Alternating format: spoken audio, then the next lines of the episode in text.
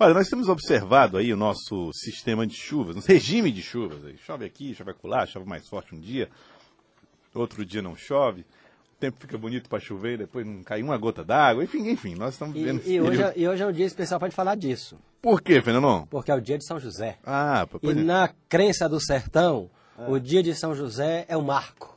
É o marco de chove ou não chove. É, é claro que esse ano a gente não tem esse sufoco. No sertão, é, somente no sertão de Pernambuco, Ceará e um pedaço do Piauí, as pessoas dizem, não chove, não chove, ó, minha, nossa última esperança é, É o, o dia 19 de de. São José, porque é próximo do... do, do, né, do, do não é que é o termo da mudança de- de mudança de estação, De é, estação. nós estamos mudando de verão para outono, né? Muito bem.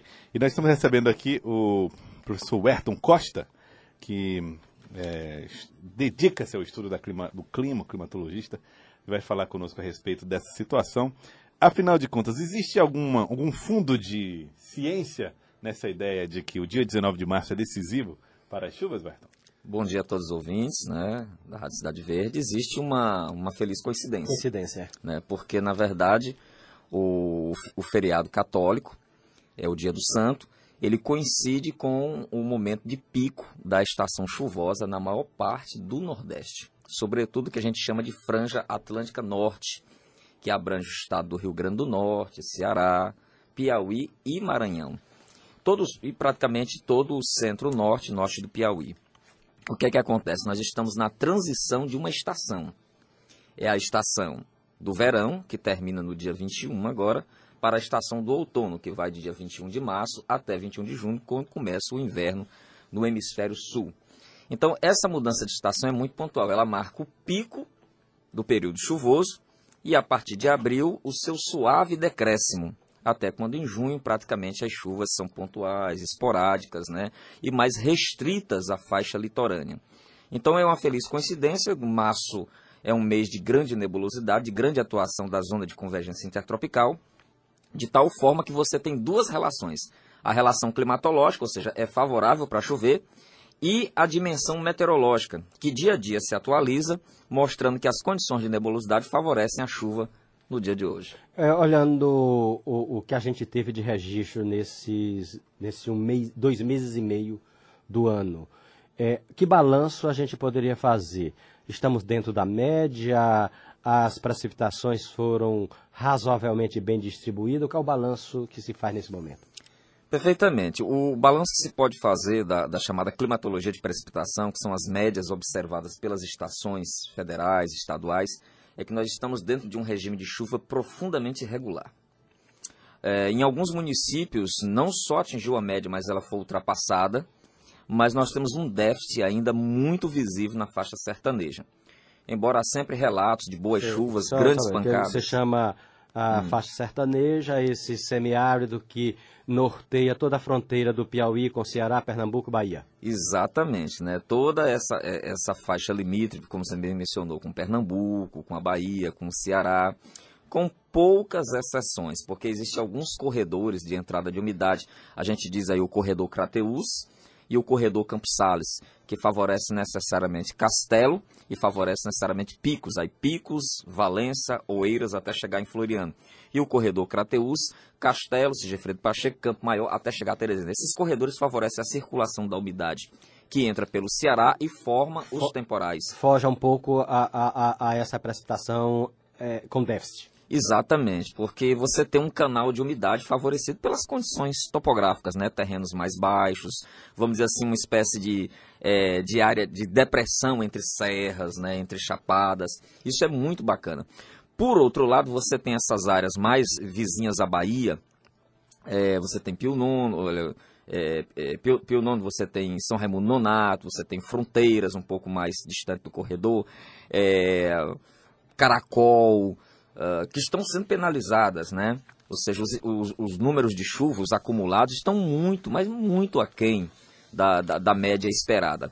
Apesar de que aqui e acolá tem uma pancada. Então, às vezes, essa chuva esporádica, que quando chega é uma chuva que causa transtornos, por exemplo, uma cidade sertaneja, que tem uma chuva de 40, 50 milímetros em uma hora, duas horas, isso, isso chama muita atenção.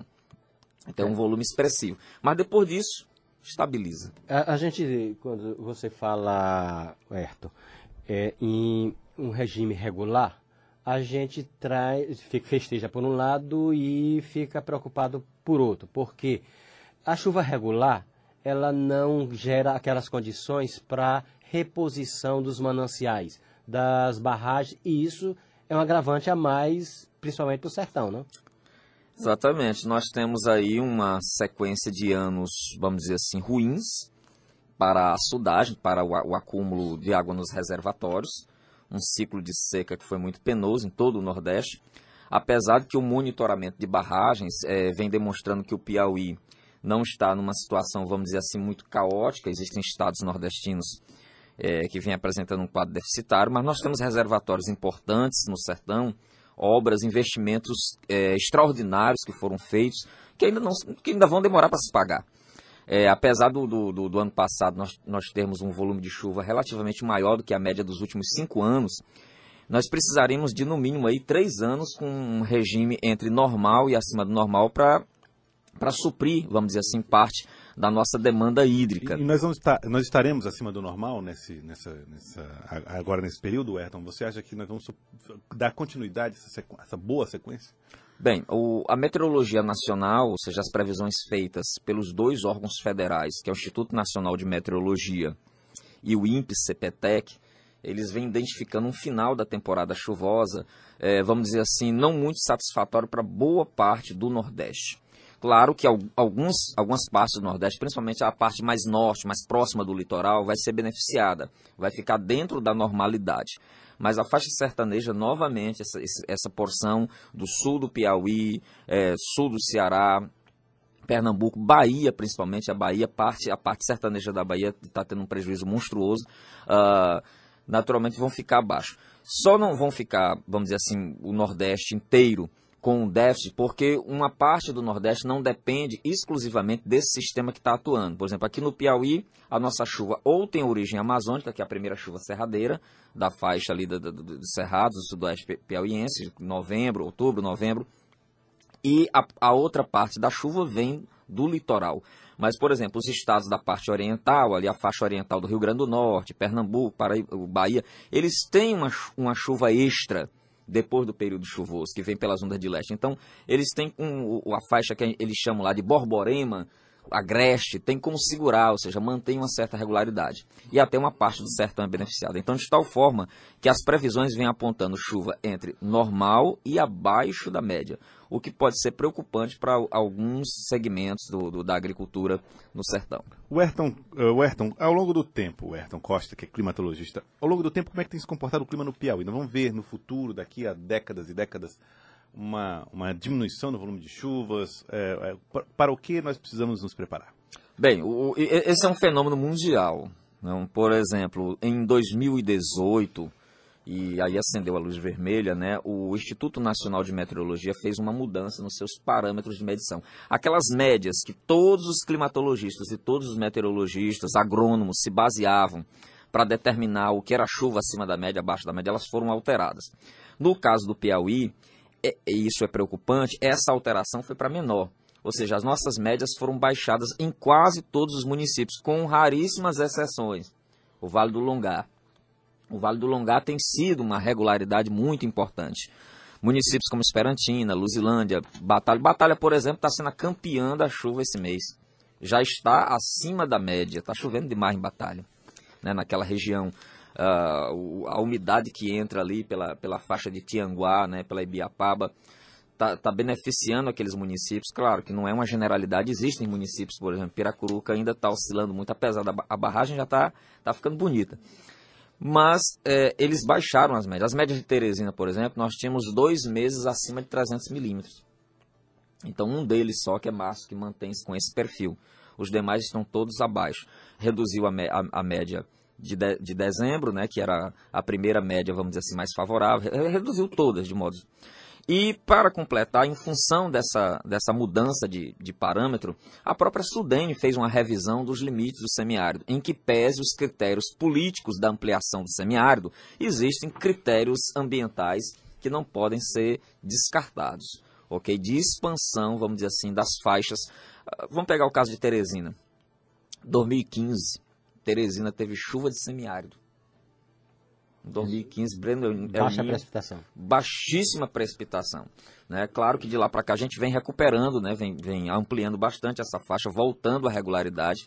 Fechamos 2018 acima da média, com aquele dezembro assombroso. Tivemos um abril realmente muito forte e o dezembro foi. Mas esse ano nós estamos bem próximo da regularidade, em, embora ainda deixe a desejar. Por exemplo, nós estamos neste mês de março com 75% da nossa demanda suprida em Teresina. Ou seja, só 25% para fechar. Aí estamos agora com um pequeno veranico, ou seja, tem um sistema que está redistribuindo a umidade, tem um VECAM. Esses VECAMs atrapalharam demais a vida do piauiense. VECAM é um sistema que geralmente ele ocorre no mar, quando entra no continente ele tende a redistribuir a umidade. E por onde ele passa, ele é imenso, eh, o centro dele rouba a umidade e as bordas aquela chuva rápida com raio e às vezes até granizo de forma excepcional. De tal forma que nós tivemos quatro VCANs em janeiro, três VCANs em fevereiro e, e já estamos no segundo em março para atrapalhar. Então eles têm atrapalhado muito a regularidade. Você vê que o Ceará teve menos atuação bem menor de VCAN e o Ceará tem um, um, tá com um nível é, nos seus reservatórios muito superior nessa temporada. Uh, um reforço aí dessa pergunta do Joelso, que essas mudanças previstas, a gente está mudando, inclusive, o período de chuva, né? Porque eu estava conversando com produtores do Cerrado e eles, esse ano, praticamente plantaram um mês antes do que era previsto, por exemplo, há 10 anos. Isso, né? O, o diferencial do, do, do, agronegócio é que o agronegócio ele não, não trabalha com o, o achismo. O agronegócio ele trabalha baseado em não só na pesquisa agronômica, mas com dados meteorológicos. Essa, essas empresas sojicultoras né, e, e, outros, e outras áreas do, do agronegócio geralmente contratam grandes empresas do, do, do setor da meteorologia, algumas, algumas internacionais, que fazem mapas muito elaborados do comportamento atmosférico e assim eles orientam a sua atividade produtiva. De tal forma que os produtores já estavam cientes de uma possível antecipação da estação chuvosa e se programaram para isso. Essa programação foi fundamental porque a estiagem também se antecipou, porque quando você antecipa, a, a, a natureza ela é partida desdobrada na contabilidade, é, ela é redondinha. Qualquer anomalia que a gente observa, ou maior ou menor, se está chovendo mais em um determinado ponto, está chovendo menos em outro. Existe uma regularidade de volumes. Então, a, a, a, distribuição de chuva, ela, ou seja, a água não, não pode ser inventada, ela é regular no, no mundo. Então, o calor vai e a circulação vai distribuir, de tal forma que os serradeiros conseguiram fazer essa programação e garantir a safra com um nível de perda para um período com El Ninho. Veja bem, nós estamos sobre a ação do El Ninho. Para o ouvinte não sabe, El Ninho é aquele aquecimento das águas lá do Oceano Pacífico que dificulta a chuva do Nordeste. Um El Ninho fraco, mas nós estamos com El Ninho. E aí eles se anteciparam e puderam minimizar as perdas com o uso do conhecimento científico. Eu queria agradecer, Ayrton. Ayrton Costa, muito obrigado pela participação conosco aqui no Acorda Piauí, falando a respeito do clima, a respeito de chuvas, de como nós estamos enfrentando esse período bom de chuvas para alguns, ruim por excesso de chuva para outros, bom porque menos chuvas em determinados lugares, ruim porque às vezes as pessoas precisam que essas chuvas aconteçam com mais regularidade. Enfim, Werton, obrigado pela participação. Se você me permitir só uma pequena parte, né? é, até um, é até um pedido, a gente já, já formalizou, é que nós estamos com parte das nossas estações federais inoperantes. Existe uma dificuldade de obter dados. Estações como Castelo, a, a estação de Teresina mesmo está com problema para captar chuva. A estação mais, o caso mais grave é São Pedro. São Pedro, a, aquela região ali do Médio Parnaíba tem chovido bem e quando se gera os mapas de precipitação, tem um buraco. E isso, naturalmente, vai impactar no futuro as políticas públicas para aquela região. Quem deve administrar essas estações? Essas estações são administradas pelo Ministério da Agricultura e são administradas pela Defesa Civil Nacional, pelo Senad. As, as estações do CEMADEM, nós temos ao todo 14 estações meteorológicas e pluviométricas inoperantes. Isso produz um prejuízo muito grande para quem trabalha com agricultura. 14 estações de quantas, é, mais ou é, menos? Essa, essa estação tem é um universo de mais de 50. É um equipamento simples, mas tem que ter alguém para ir lá tem medir. Tem que ter alguém medir. Algumas estações são automáticas, elas têm um data log, por exemplo. Essas estações que eu falei, as do IMET, que são Castelo, Esperantina, inaceitável. Esperantina é a cidade que mais chove no, no no Piauí, junto com Piripiri.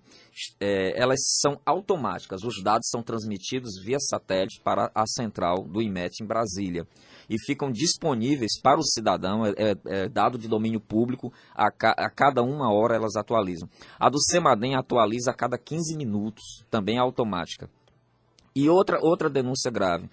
As estações convencionais, aquela que vem o, o cidadão, né, o técnico fazer a medição, no, elas não estão captando os volumes que ocorrem no dia de domingo talvez por uma questão de economia, uma política interna nova do IMET, os dados de domingo estão sendo descartados. Oficialmente só sobe de segunda a sábado, viu? Isso.